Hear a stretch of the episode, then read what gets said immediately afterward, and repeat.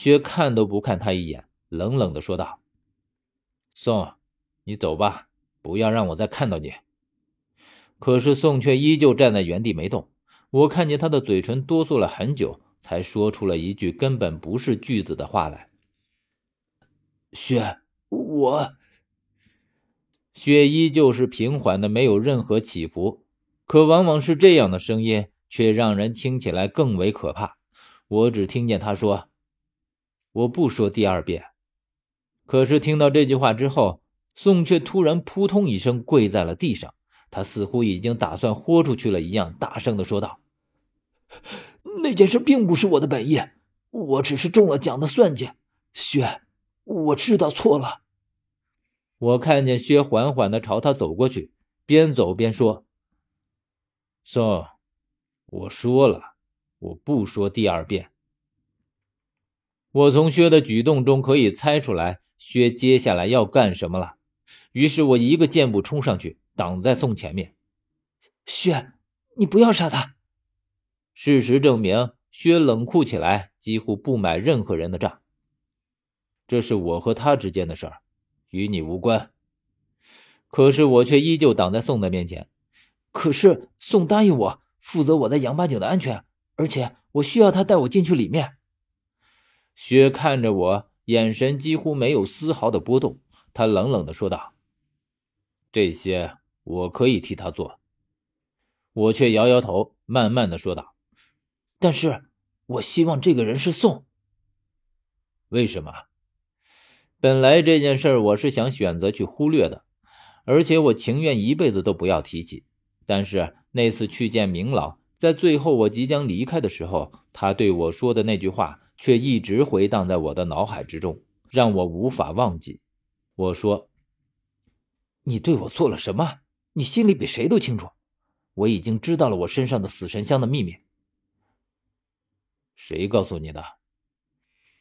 我不可能出卖明老，于是不去回答他的问题，而是说：“你在杀人之前都会给猎物涂上死神香，这样无论这个人去哪里，你都能找到他，即便是天涯海角也能够将他杀死，对不对？”这不是你说服我不杀宋的理由。但我想让宋活着。薛听到我的这句话，却犹豫了起来，只是他脸上的表情依旧是冷漠的。我只听见他说：“你这句话是以何远的身份和我说的，还是以那个人的？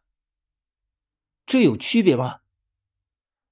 其实我并不知道他说的那个人是谁，但是这个身份，我猜测应该是连薛都不得不服从的身份。有区别，那个人的话从来都只是命令，我们无条件服从。而何远是我的朋友，我以何远的身份，而且我也只有这个身份，我不是那个人，我只是何远，所以我不知道你们说的那个人是谁，我也不想成为那个人。薛看着宋说道：“既然小远相信你，那么以前的事儿。”我可以当做没发生过，但是绝没有第二次。我听到薛这样说，才松了一口气。我转身把宋扶起来，宋被吓得不轻。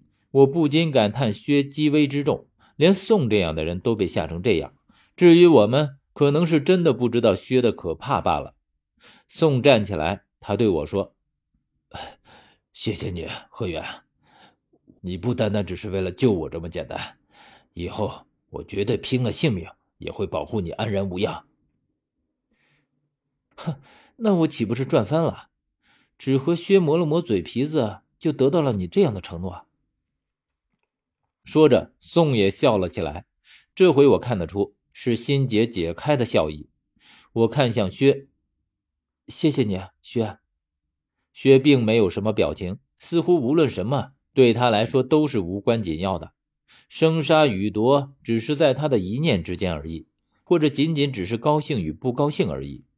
我听见他说：“小远，我是不会伤害你的。”薛不擅长于表达，这我是知道的，所以在听到他这句话的时候，我已经知道我绝对对他产生了误会，里面的细节只怕一时半会儿是弄不清楚了。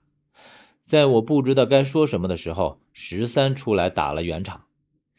哎呀，误会解除就好，大家握手言欢才是最好的。哪知十三话音刚落，在黑暗的深处就响起了蒋的声音。他竟然真的没有走远，一直在一旁窥觑着我们。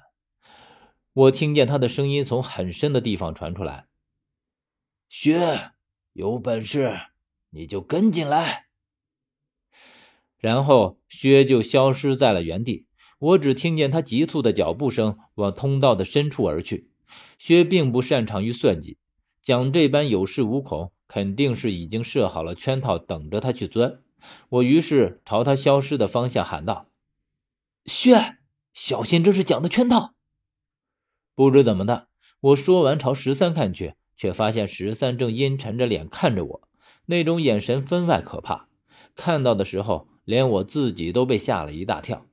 他看见我朝他走过去，强行移开目光，但是脸上的阴戾却丝毫没有缓解。这样的十三，我从来都没有见过。我开口说道。十三，